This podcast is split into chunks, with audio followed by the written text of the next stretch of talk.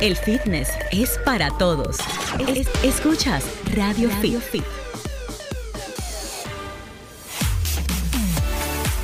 Muy buenas tardes, República Dominicana y el mundo. Gracias por estar en sintonía nuevamente con nosotros. Esto es Radio Fit, el mundo del fitness en tu radio, como cada sábado a través de Sol 106.5 FM, la más interactiva del país. Saludo especial a toda la comunidad que nos sintoniza también a través de www.solfm.com en los Estados Unidos y en cualquier rincón del mundo. Muchísima gente que se conecta tradicionalmente con nosotros, esa comunidad importantísima de dominicanos que se encuentra en pues, Nueva York, en Boston, en diferentes estados. Pues un saludo y un abrazo. Gracias por estar con nosotros siempre. Hoy, como de costumbre, llevándote información de fitness y de salud para que la puedas aplicar a tu día a día en esta que es tu revista especializada. Bienvenidos todos a Radio Fit. Yulisa González. Hola Raymond, encantadísima como cada sábado de estar aquí con nuestro público que siempre están atentos a esas recomendaciones del mundo de la salud y del fitness que tenemos aquí con nuestros invitados que siempre eh, nos edifican en cuanto a todo lo que es esa parte de cómo mantenernos realmente saludable desde adentro, por supuesto, para que eso se refleje por fuera, Rey. Como tiene que ser, la salud en un concepto, un concepto integral y tratamos de abordarlo desde diferentes puntos de vista. Pero por supuesto la gente está siempre muy pendiente Ujú. de los dos polos quizás más importantes, las, las dos anclas, que Claro. es la nutrición y el ejercicio. Y a raíz de ello nacen un montón de teorías que ahora mismo en una época de tanta información no sabemos realmente cuál es, a, a quién creerle. Bueno, Rey, yo creo que ahora mismo estamos viviendo en un mundo casi de desinformación, Mm. porque eh, estamos bombardeados por las redes sociales, por eh, muchísimos medios de comunicación y muchas veces esas informaciones que nos llegan no son realmente de fiar. Entonces hay que tener un poquito de cuidado y tomar con pinzas e investigar siempre esos métodos y esas cosas que nosotros estamos buscando para realmente estar en condiciones eh, físicamente óptimas. Así mismo es. Entonces hoy hablaremos en concreto sobre los métodos más populares para perder peso que hay en el mercado, que están en las redes sociales, que sugieren. Mucha gente que te la encuentras por ahí que hizo tal metodología o tal dieta particular y que entiende le funcionó, pero vamos a ver hoy cuáles son esos, los métodos ahora mismo más de moda y cuáles son los que funcionan o cuáles pudieran tener alguna Y contraindicación. contraindicación, cuáles son realmente los más peligrosos y qué debemos hacer antes de someternos a cualquiera de ellos. Así es. Bueno, no, como siempre, nosotros nos amparamos en una persona especializada en cada uno de esos temas. Y pues hoy tenemos eh, con nosotros a quien ustedes conocen, asimismo con su usuario, arroba medicina fitness, pero en realidad su nombre es Alan Albuez. Y él es un profesional del mundo del fitness, tiene muchos años entrenando, eh, entrenando a personas para tener los mejores resultados, pero no se queda en el entrenamiento, sino que también es un estudiante ya bien avanzado de medicina y conoce bastante la ciencia detrás de todo eso. Así que recibimos a Alan, muy querido en la casa por todo el equipo Hay- de Radio Fit y la gente del Golf. sí, hay que destacar también que Alan es especialista, está certificado en el área de nutrición, eh, en todo lo que es, por ejemplo, también entrenamiento personal. Y eh, bueno, hasta ha trabajado en el área quirúrgica, ¿no? Alan, cuéntanos un poquito de ese currículum así como tan extenso que tú tienes. Bienvenido, Alan. Un chico tan joven y tan preparado. Muchas gracias por la invitación. Gracias Raymond, gracias Yuli, gracias al público presente. Eh, soy estudiante de medicina, como han mencionado. Tengo una certificación en asistencia quirúrgica, donde parte de la pasantía y práctica la estuve en el Moscoso Puello, Darío Contreras.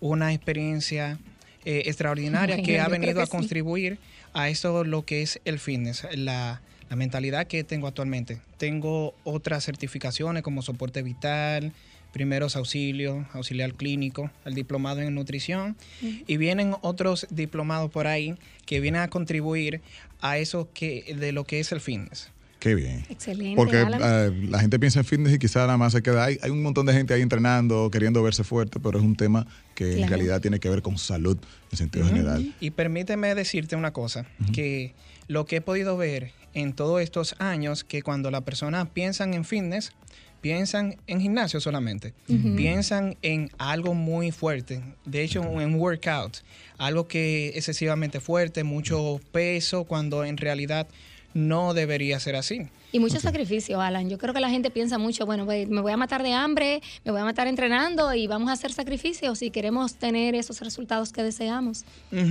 Y de, permítame decirte, Julie, que cuando las personas piensan así, resulta todo lo contrario. Entran en lo que es un estrés, comienzan a, atentar contra su salud mental y en vez de rebajar y tener buenos resultados, tiene lo contrario. Se le ve demacrada la cara por el estrés, se enflaquecen más rápido, ocurren lesiones. Y de hecho, yo he entendido que la medicina, más que salud como la persona quiere recibirlo, es una forma de medicina preventiva. Me expreso. Medicina preventiva por lo siguiente. Usualmente los médicos invitan a las personas a hacer ejercicio. Ahora, ¿qué tipo de ejercicio? Y orientado a qué base? Que hasta ahora de los clientes que he tenido no, no me han preguntado, mira, eh, yo quiero hacer ejercicio por tal situación, simplemente por rebajar. Y para rebajar y tener una buena masa muscular, debe trabajarse un sinnúmero de cosas que no es específicamente rebajar ni aumentar la masa muscular. Me explico. Hay personas que tienen lesiones, eh, tienen descompensación muscular. ¿Cómo trabajaría yo una persona con insuficiencia cardíaca y teniendo una obesidad tipo 2, tipo 1? Tiene que hacer ejercicio, tiene que alimentarse, pero basado en qué debería ser el ejercicio. Y no solamente eso, un paciente con varices, ¿cómo debería yo mm. entrenarlo? ¿Son realmente recomendables la media? Sí, son recomendables, pero ¿puede evitarse en un tiempo ya utilizar la media? Sí, y eso es posible mirando el fitness como un medio de salud preventiva y reconstructiva sobre todo. Excelente. Bueno, por eso mismo, Alan, es que vemos ahora que realmente muchos médicos eh, pues están recomendando el ejercicio, que antes muchas veces uno llegaba con una lesión al, al, médico o con alguna enfermedad, eh, como, eh, como tú decías, por ejemplo, hipertensión y demás, y lo que hacían era realmente decir que deberías tomar un descanso, que mm, cero actividad física y vamos a ver más adelante. Y pasabas tú muchísimo tiempo ahí tirado en una cama posiblemente o en tu casa sin hacer muchas cosas. Ahora se entiende que el ejercicio de alguna manera... Una manera de estar en salud. De hecho, eh, hace un año tuve la oportunidad de participar en un congreso como estudiante donde no recuerdo bien el, eh, el nombre del doctor. Pero explicaba una cosa, que es ahí donde yo me fijé mis ojos, pese a que me quiero especializar en otra cosa, pero eh, eh, fijé mis ojos en, la, en medicina fitness, en el fitness, porque él les decía una cosa. Anteriormente hay personas que se hacían una cirugía y iban a postrarse a una casa, a una cama. Sin embargo, se ha descubierto que no debe ser así, por el hecho que una persona operada, acostada, eh, tiene menor circulación, menor movimiento, eso crea llaga, posibles trombo, un posible infarto, eh, un infarto cardíaco, un cerebrovascular. Entonces, se ha descubierto que a través de la actividad física, claro, de forma moderada y orientado a lo que tiene, puede cicatrizar más rápido, mejorar su circulación.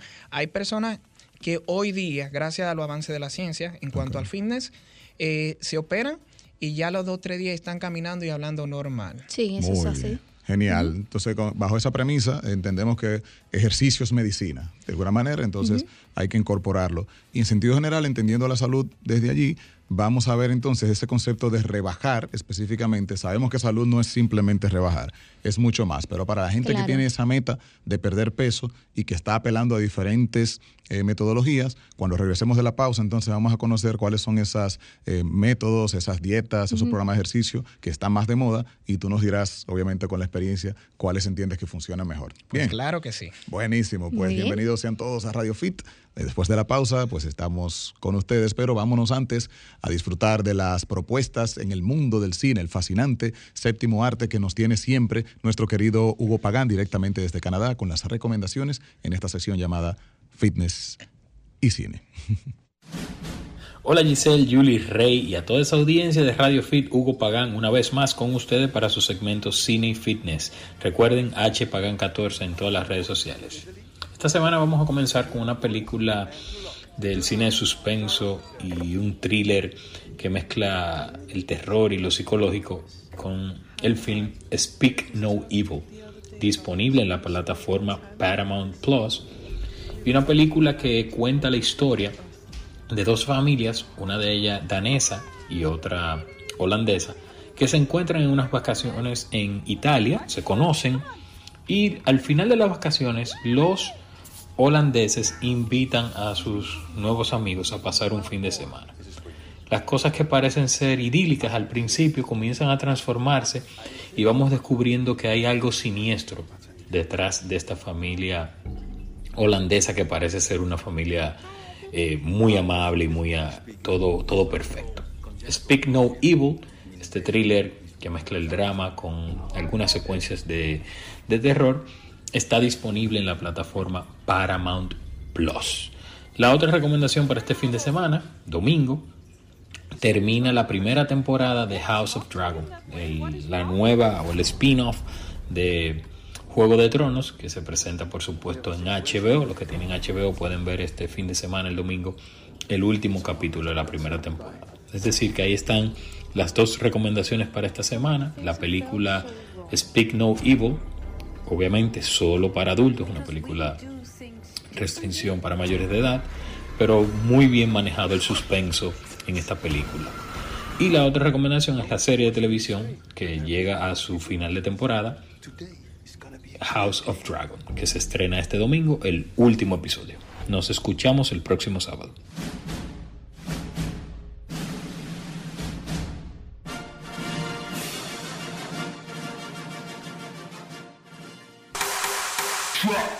El fitness es para todos.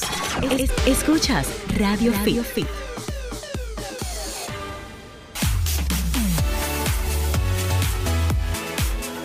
Estamos de vuelta, esto es Radio Fit, el mundo del fitness en tu radio, hoy orientándonos sobre las diferentes metodologías para perder peso y saber cuáles son las más correctas con nuestro invitado especial, especialista, es Alan Albuez, que está con nosotros y también está integrado a la cabina después de su teteo intenso con Yo Bad pensé Bunny. Que, que le iban a traer en camilla La coneja hoy. mala, Giselle Mueces. Ay, Dios, lo que queda de mí. Señores, mire, hasta para eso hay que estar en forma. Ay, porque sí. yo me tercí esa muchachita mía de casi 100 libras y casi la noche entera. No, y tú, tú hiciste ya pesa, yo, ah, no, yo entrené todo, ayer, yo tú entrené. entrenaste. Y tuve que bailar con ella arriba, hacer de todo arriba. Teteo con un 100 libras arriba. O sea que Bueno, Vamos a estar claros, Santo Domingo está en Bad Bunny hoy. ¿Qué tal el concierto allí? ¿Qué- Cuéntame la Muy bueno, la verdad, eh, mucha calidad, sobre todo en el montaje. Eh, no sé si ustedes vieron en las redes el tema este de que él se pasea alrededor del estadio. eh, Como si fuese una playa, ¿no? Encaramado en su matecoco normal, o sea, el tipo genial. Y más que nada que le dio participación a- al talento dominicano, tuvo al final ahí un representante del Dembow, eh, de la 42, Capotillo, hizo como ahí como una especie de, de presentación de él. No sé si estaba preparado eso, pero estaba la influencer, la Kisti, que hizo una vuelta estrella. Ya. Y todas las cosas. Bueno, lo vi en las redes. Hoy me toca ese teteo intenso a mí, así que. Bueno, hermana, mire, hidrátese, yo me No, mi bebía amor, jean. antioxidantes. Venga, recomendaciones para los que van al concierto de. Bad Bunny hoy, desde el fitness. Recomendaciones. Recomendaciones desde el Viene, fitness. Giselle. No entrene. Sí. Con Ah, su no, yo no entrené, yo no entrené. Váyase con su energía, con sus piernas clean, sin Exacto. haber hecho pesas. Mucha hidratación antes, durante y después, como decía bebida por ahí. Y sobre todo, eh, Julie, mucha proteína. Yo me comí dos carnes de hamburger antes de irme Ok. para que no me dé hambre, porque por allá lo que aparece es mucha harina. Y yo no iba a No, entrar claro en que eso. sí. Ya tengo hasta una barra que me voy a llevar ahí de proteína para. No te la van a dejar entrar, no se puede entrar Una comida. pequeñita, sí, Bueno. por si acaso, Ah. una emergencia. Cómetela antes. Bueno, pues me la como Eh, el agua está carísima, a 200 pesos un agua. Eso me comentaron. O sea que la hidratación, imagínate, era mejor comprar un, un pote. de- Sí te puedes llevar, tu termo. Te puedes llevar un Salía termo, mejor. algo No, así. eso sí, nada, nada. No, nada, no se puede dejar, Entonces, no deja ese entrar teteo nada. intenso demanda mucha hidratación, así que lleva tu menudito para el agua. Bueno, hay que llevar, un- hay que llevar un menudito, no, hay que llevar un dinero rendido, señores, porque todo dice que está súper caro. Pero vale mucho la pena. Pero me lo voy a disfrutar vale y voy a bailar, así que mañana Porque nadie me llame. El, el conejo malo realmente es excepcional en escena, unas tablas mm, buenísimas y sobre todo que no se cansa, canta mucho, o sea, la juventud divino tesoro, el tipo no para. Qué bueno. O sea que vale la pena. Eso sí, prepárate para mucha gente, mucho calor, mucho empujadera, o sea, eh, hay mucha, Sí, mucha emoción. mucho de todo. mucha Bueno, emoción. vamos preparados para eso psicológicamente. ya. Así es. Buenísimo, ya lo saben. bien Verano sin ti, el tour en su segunda apuesta, que hay que decir que es el único artista internacional que ha hecho dos fechas en el Estadio Olímpico. El único que lo había hecho por primera vez antes que nadie fue Romeo. En el 2011 nadie había hecho dos fechas en el Olímpico. Wow. Llenar el Olímpico siempre ha sido una proeza. Sí, Hacer sí. dos fechas fue un, fue un punto de partida A y tope. Bad Bunny es la primera Claro. persona que repite eso ahora. Que, que se vendieron inmediatamente Ahora bien, yo no sé cómo él va a subir a, a tarima hoy, porque la verdad que ese tipo lo dio todo. Lo que le dejamos a ustedes ella el bagazo. Bueno, bueno, eh, Adam, gusto conocerte y me gusta mucho cómo te expresas porque estás eh, documental sobre todo, a pesar de tu juventud, que se ve que eres bastante joven, tienes una conciencia eh, y una una madurez en cuanto a este tema del fitness y no te lleva, no te deja llevar por el tema este de, estar dentro de la corriente, de la moda y de hacer lo que a todos les gusta para entonces poder tener tu, tu grupo, ¿no? Sino que más que nada tú tratas de llevar verdades y llevar información científica. Eh, estábamos hablando de cuáles son estas, como Rey lo presenta, cuáles son estas mm, tendencias para bajar de peso más populares. Eh, ¿Cuáles son estas? Si pudieras enumerarlas y definirlas brevemente. Bueno, actualmente y en primera instancia, hacer ejercicio y los de diferentes tipos de, dieta que se están aplicando hoy día. Pero fuera de eso también tenemos los test, los test quemadores de grasa. y hoy en día muy famosa, la abdominoplastía, la bariátrica y el balón gástrico. ¿Eso cuenta como método para perder peso, una abdominoplastía, una cirugía plástica? Claro, porque cuando uno se hace una abdominoplastía, eh, no simplemente hacerse el abdomen. Para hacerse el abdomen hay que liberar los niveles de grasa abdominales que se encuentran localizados. De una forma u otra el paciente se ve beneficiado por esto, ¿verdad que sí? Porque bajan sus niveles de grasa, en cierto modo. No del todo. No del todo. No del todo. Yo diría, eh, vamos a decir que no del todo para no englobar en un 100%. Lo que pasa es que cuando se hace la abdominoplastía, eso es más estética que, que otra cosa. Imagínese un, paciente, bueno, una persona con 200 libras y que se haga la abdominoplastía. Simplemente está retirando la grasa que se encuentra de forma localizada en el abdomen. Entonces, dejamos de lado los niveles de grasa que se pueden encontrar en los brazos, en las piernas, en las espaldas. Y en los Qué bien feo que se ve eso, porque he visto muchas personas así, que se hacen una reducción del área abdominal y uno le ve los brazotes, los mulazos. Un autobot. Exacto. Que de hecho, yo la primera vez que me fijé, me centralicé en lo que es en estos famosos que se lo han venido haciendo, los cuadritos, por ejemplo, el cuadrito de, los artistas que ya conocemos, que no sé si es propio mencionarlo. Sí, sí, el mayor sí son los cuadritos. El mayor y todo eso. En lo primero que yo me fijé es que tenía, ok, el abdomen un poco marcado, pero si nos vamos a algo no muy lejano, los oblicuos, los, eh, los músculos que se encuentran aquí, los laterales, en la línea media eh, no tenía ningún tipo de definición. Le faltó esa parte al médico. ¿eh? No es que no le faltó, es que el paciente fue justamente por la abdominoplastía. Entonces, los oblicuos son unos músculos muy, muy, muy distintos a lo que son los músculos abdominales. Pero entonces, nos vamos un poquito más allá. Ok, se retira un, ejemplo, los niveles de grasa en los brazos, las piernas, la, grasa generalizada a través de la liposucción, pero entonces dejamos de lado los niveles de colesterol alto que posiblemente tenga esa persona.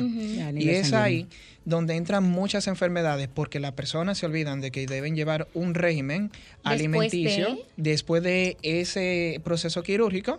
Entonces, llevan un descontrol y alimentan la posible, los posibles niveles de colesterol alto que tienen y comienzan a generar muchísimos problemas, entre ellos y en su mayoría problemas cardiovasculares.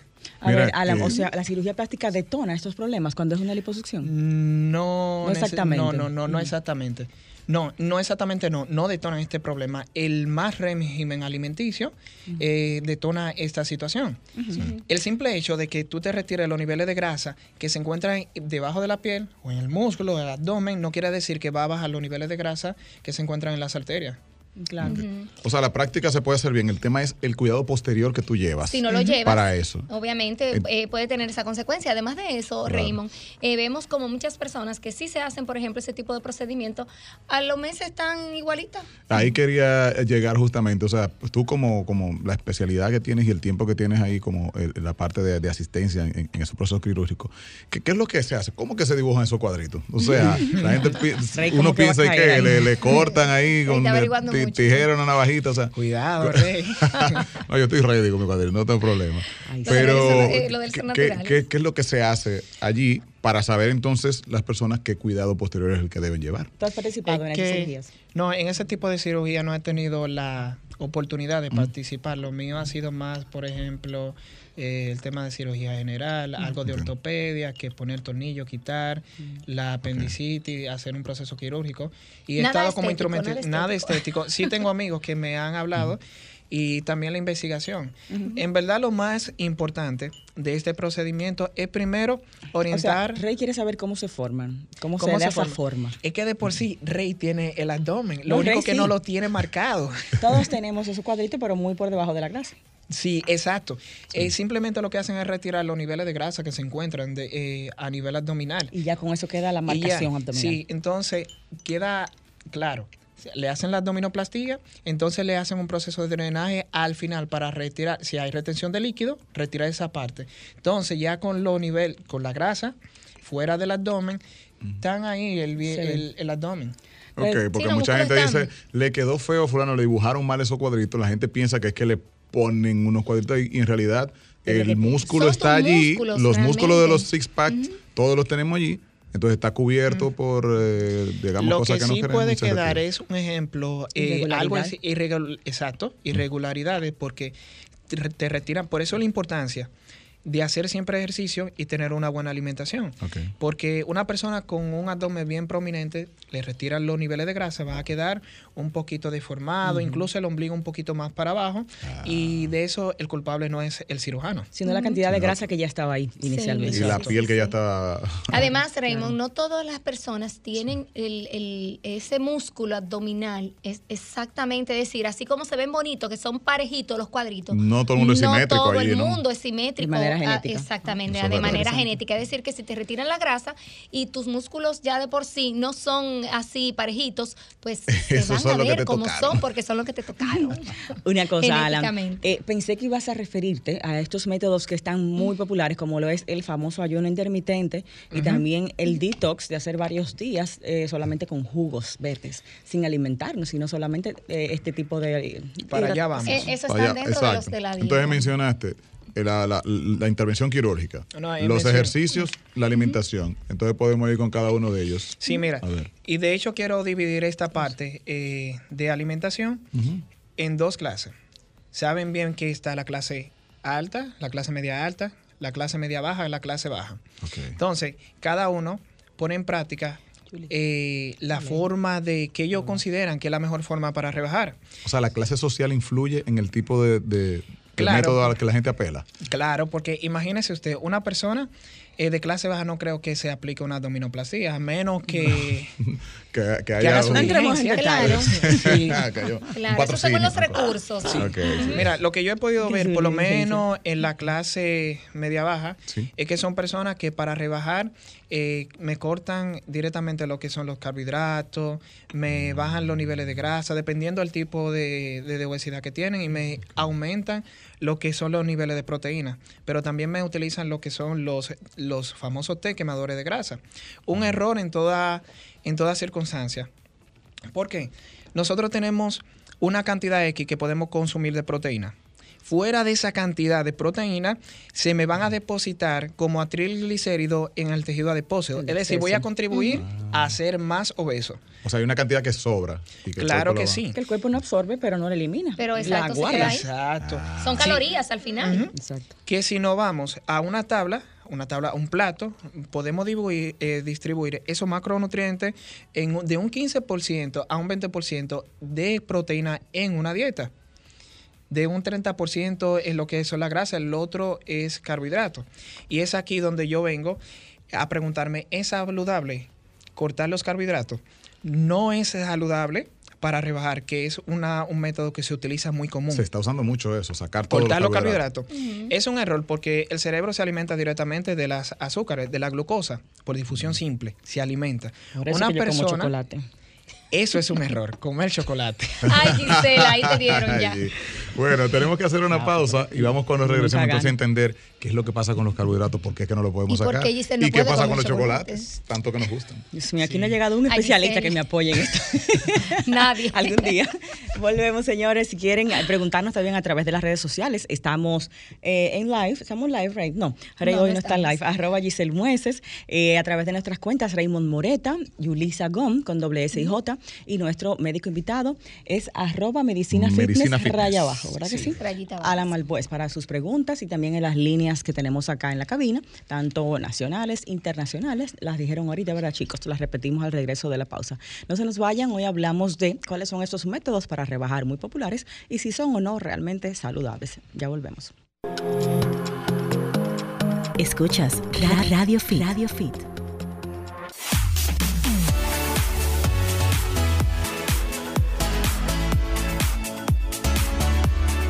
Estamos de vuelta, gracias por la sintonía, esto es Radio Fit.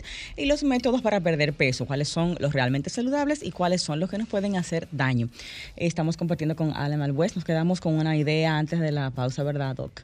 Con relación a esos métodos que están, entran ahí el entrenamiento de los ejercicios, la alimentación, las cirugías plásticas y las tendencias como son el ayuno intermitente que está muy de moda y el tema del detox, los jugos detox y todas estas cosas. Así que vamos a retomar con lo que estábamos hablando, las clases sociales y cómo ven esto de perder peso. Y, estábamos hablando en ese momento precisamente de cómo ven la parte de la alimentación según la clase social, qué, saca, qué sacan, qué dejan para conseguir sus metas.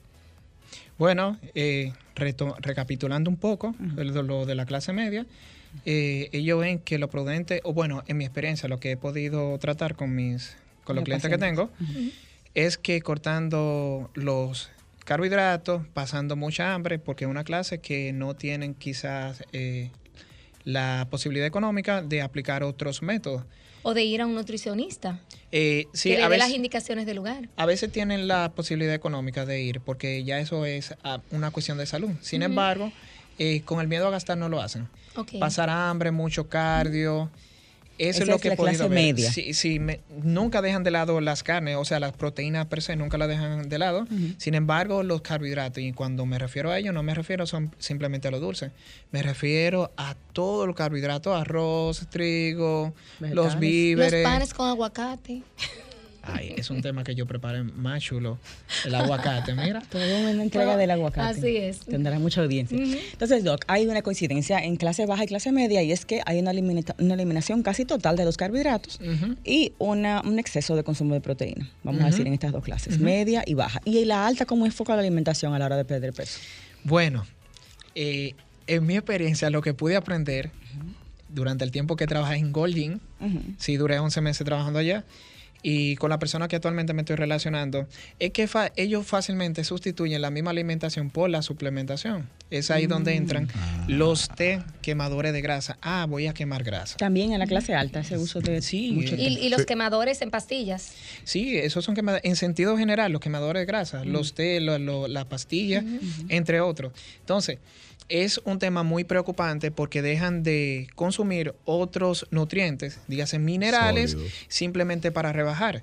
Queman, sí, funcionan, queman la grasa. Ahora, el tema sería, o la pregunta sería, ¿qué tanto aporte nutritivo me aporta un, eh, un quemador de grasa? O si vale la pena bajar la grasa así, eh, si vale la pena, en sentido general, si vale la pena bajar los niveles de grasa, porque al final ¿qué me suma más? ¿Consumir el, el, nutriente? El nutriente, no, el quemador de grasa. O llevar otro método. Otro estilo de vida, por ejemplo. O comer algo que tenga menos grasa y progresivamente irlo eliminando. O sea, quizás de alguna manera es por el poder adquisitivo puedo comprar todos estos métodos. Si quiero proteína, puedo comprar una proteína en polvo y sustituyo ahí. Sustituir el alimento. en el caso de una persona de, menos ingresos, puede que no apele. Yo no quería entrar en ese tema, pero es un tema más industrial. La industria han venido transformando un poquito lo que son las mentes eh, de la población que para tú estar fuerte, tener salud, necesita este suplemento, esto. Y de hecho, los mismos entrenadores están en un punto que a primera instancia, cuando tú llegas, el una evaluación, una evaluación, saber si esa persona tiene una enfermedad, si tiene deficiencia de, algún, mineral. Eh, por ejemplo, la, hay personas que llegan a los gimnasios con anemia ferropénica, megaloblásica.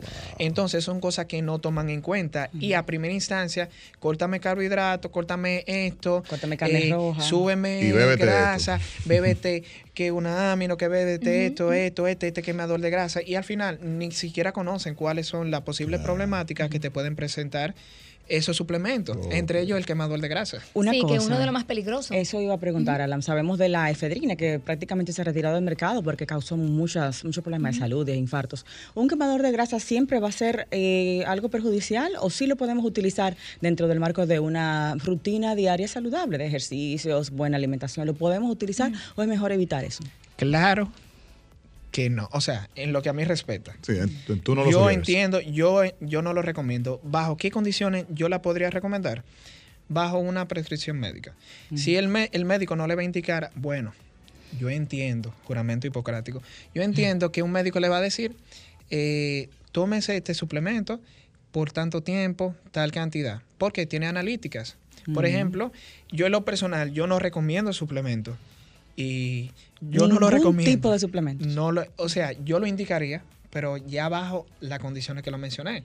Yo debería tener Bajo las analíticas. analíticas. Claro, porque imagínese usted que yo tenga un cliente nefrópata y desconozca de esa situación y yo le ponga, eh, pese a que esté delgado, sea muy delgado, un suplemento, yo voy a terminar de dañar ese riñón. Eh, por, por ejemplo, esa condición. ¿qué suplemento le puede ¿Cómo? eh, afectar? O ¿Cómo? un- Eh, Cuando En sentido general, puede ser todo, porque mira, si nos vamos ya a lo que son los suplementos, proteínas, ¿cierto? Ajá, por Pero ejemplo. entonces lo mismo, eh, he visto que personas hablan, no, pues, porque un amino hidrolizado y eso, pero si nos vamos a qué es un amino, estamos viendo la proteína en su forma más simple. Entonces, sustituyen todo eso, eh, la alimentación por todo eso, para rebajar. Y al final se buscan más problemas que otra cosa. Y ni siquiera rebajan, porque vuelvo y le repito, todo lo que está en el cuerpo, demás, al final se deposita. El cuerpo entiende que lo va a necesitar un momento y lo deposita eh, como grasa, como reserva. ¿entiendes? De reserva.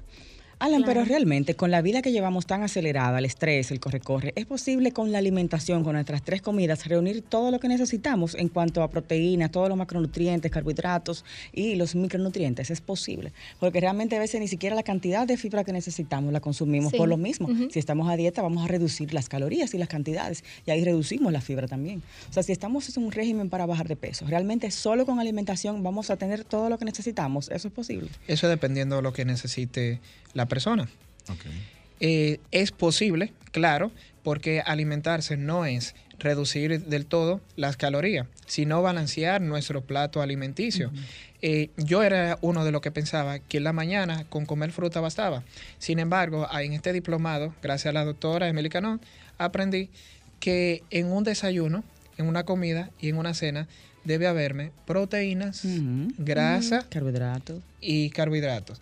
Debe haber una cuota lipídica, glucídica y proteica en el día entero. Si yo me salgo de ese rango, ya sea para más o menos, puede afectar en mis objetivos. Pero estamos en déficit, estamos bajando la cantidad de calorías. Vamos a recortar, aunque no querramos, algunos macronutrientes. Vamos a consumir menos de ellos para Bueno, perder pero peso. Sí, pero de forma balanceada. Esa, ahí yo creo que, es que está el de- detalle. Exacto, no es de que eh, yo quiero rebajar, voy a bajar los carbohidratos, no. O voy a sacar la grasa totalmente. Entonces, yo creo que ahí es, en ese desbalance es que realmente provoca que nosotros no podamos lograr esas metas. Tenemos a alguien en la línea, vamos a ver qué pregunta tiene. Buenas tardes.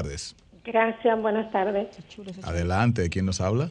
Sí, eh, Loren desde Santiago. Hola, Santiago siempre está activo con Buenas nosotros. tardes, Sí. Loren. Un beso a esa gente de allá. Tu pregunta, Loren. Gracias. Sí, en mi caso, yo tengo una vida bien ocupada y yo creo que hasta como poco.